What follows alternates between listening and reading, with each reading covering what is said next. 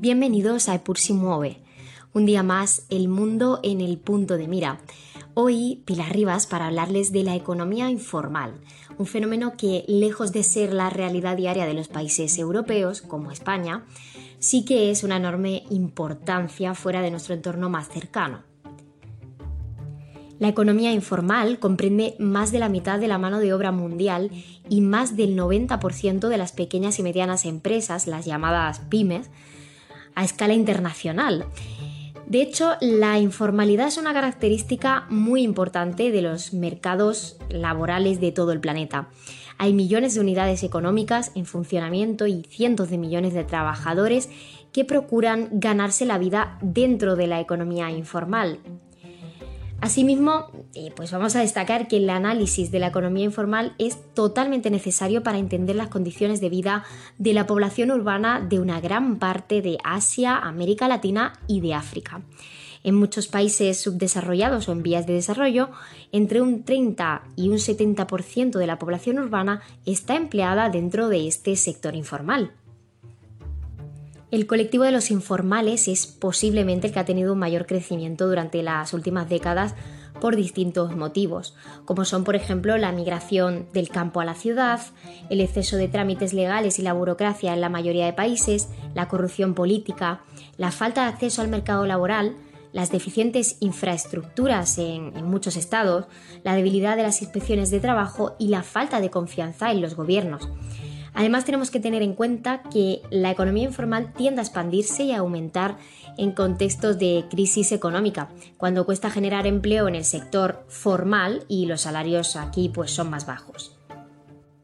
Vamos a tratar ahora de entender ese significado del término economía informal comparándolo con otros términos como son economía ilegal y economía sumergida. Así vamos a ver muy claramente lo que significa.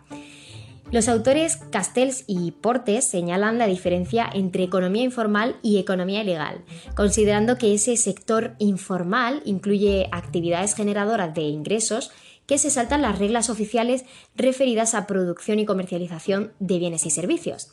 En concreto señala como diferencia con la economía ilegal que esta última eh, pues incluye bienes y servicios producidos que son ilícitos, mientras que en el caso de la economía informal trabajamos con bienes y servicios que sí son lícitos. Por otra parte, la autora Chen habla acerca del sector informal para referirse a la producción y el empleo que tiene lugar en pequeñas empresas no registradas.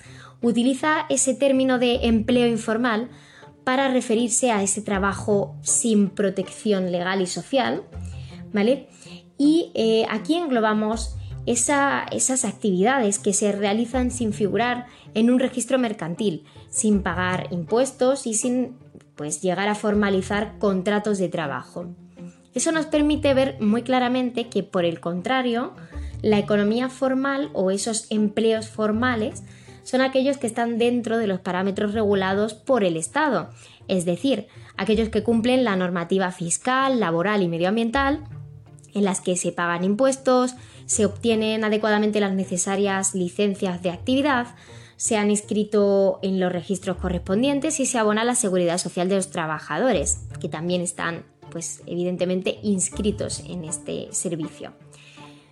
La siguiente comparación que vamos a estudiar o que vamos a, ver es la de economía informal y economía sumergida.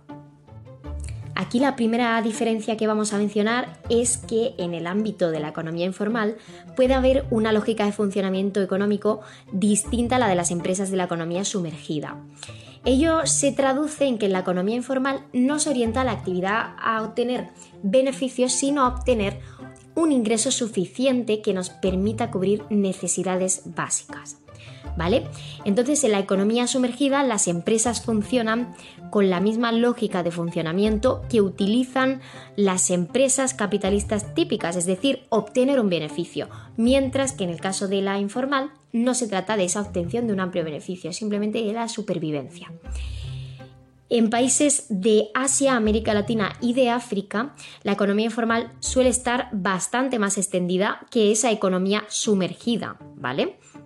Que de hecho está mucho más presente el fenómeno de la economía sumergida en los países más desarrollados, como podemos mencionar nuestro país, España.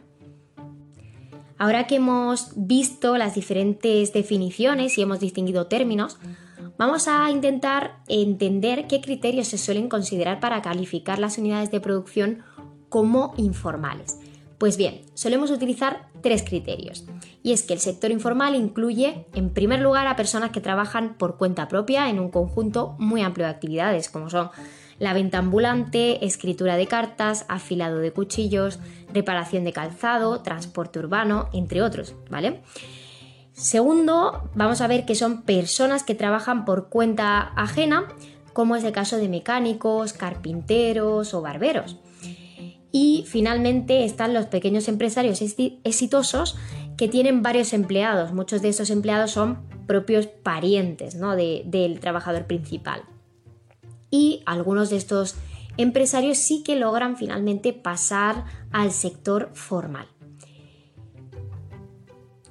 El día a día para un trabajador informal no es sencillo.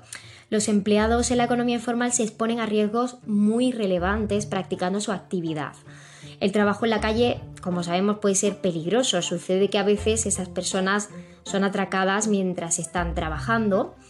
Y por supuesto están el resto de problemas que vienen de la mano con el hecho de que eh, estos empleados no tienen acceso a la seguridad social, no cuentan con vacaciones pagadas, no cotizan para la pensión de jubilación, no tienen derecho a prestación por desempleo, entre otras muchas situaciones eh, e inconvenientes. Además destacamos el caso de que la competitividad y la productividad de, esos empleados son muy bajas. Son trabajos, como vemos, muy poco cualificados y proporcionan ingresos muy escasos. Evidentemente, pues la economía informal es uno de los retos más complicados de las sociedades en las que se produce y del sistema político que trata de abordar esa realidad. Por ello, se han planteado cuatro enfoques para tratar de mejorar la situación de los informales y de afrontar este reto tan difícil. La primera solución o enfoque es la formalización. Fue propuesta por Hernando de Soto en los años 80 y aquí abogamos por una simplificación administrativa de esos trámites, por proporcionar derechos de propiedad a los informales, apoyarlos para que se conviertan en pequeños empresarios y en términos generales sí que podemos comentar que estas políticas de formalización pues han fracasado porque se ha sobreestimado la capacidad de acumulación de capital de estos empleados informales. En segundo lugar, el enfoque que vamos a ver es el de Engelhardt, ¿vale? que es el de la potenciación. Engelhardt eh, pone el foco en la economía informal para reducir los costes de los productos básicos y de esa manera contribuir a la reducción masiva de la pobreza. Considera que cualquier pretensión de desarrollo que no se apoye en la economía informal está y abocada al fracaso. Y su planteamiento no es la formalización de esa economía informal, sino la potenciación, como veíamos. Basándose en la mejora de la formación de los trabajadores informales, en el acceso al crédito mm, bancario, en la eliminación de la represión y extorsión por parte de los funcionarios del Estado a esos trabajadores informales, porque sucede mucho esta situación, creación de infraestructura y lugares adecuados para que ellos puedan trabajar. Esos son generalmente algunas de las propuestas que se matizan este segundo enfoque. Pasamos al tercero, que es el de la lucha para mejorar las condiciones de trabajo y aumentar los derechos de trabajadores de la economía informal. Esta visión es propia de los marxistas, entre ellos destaca el autor Breman, eh, que propone que eh, las relaciones de empleo formales y la subcontratación a informales que llevan a cabo las empresas multinacionales, una situación que también se está dando en muchos países, pues ha de ser paliada y más vigilada, ¿vale? Y finalmente tenemos el cuarto enfoque que es la abstención de practicar la caridad caníbal, que es como lo llama el autor Latouche.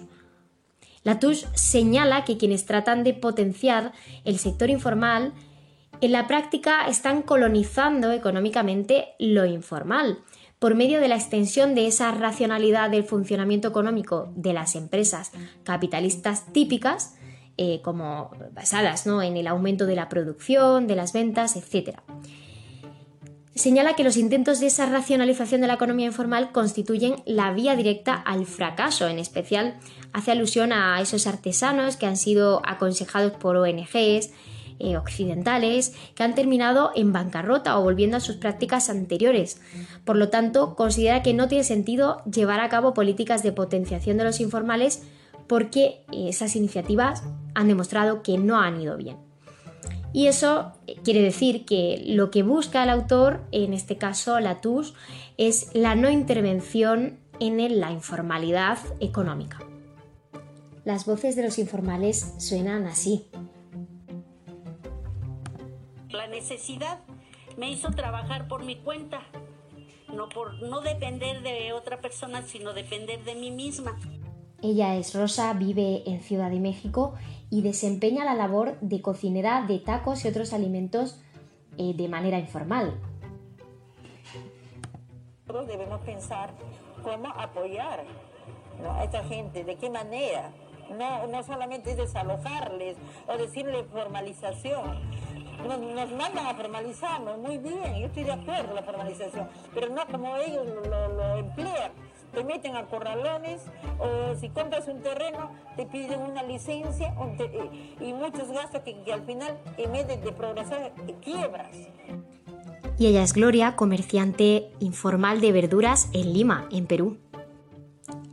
Pobreza, necesidad de hacer esa actividad para ganar algo de dinero, falta de apoyo de las autoridades, ganas de cambiar su realidad actual.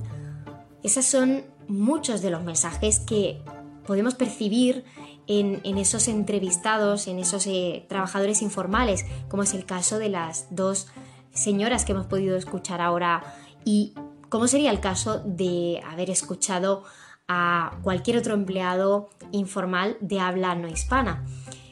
Sin duda, el reto de la economía informal es ya y será uno de los más desafiantes en gran parte de los países de nuestro planeta en las próximas décadas. Esto ha sido todo por hoy. Muchas gracias a todos los oyentes que habéis estado una semana más en Epur si mueve escuchándonos y os esperamos como siempre la semana que viene con muchos más temas interesantes para tratar. Muchas gracias.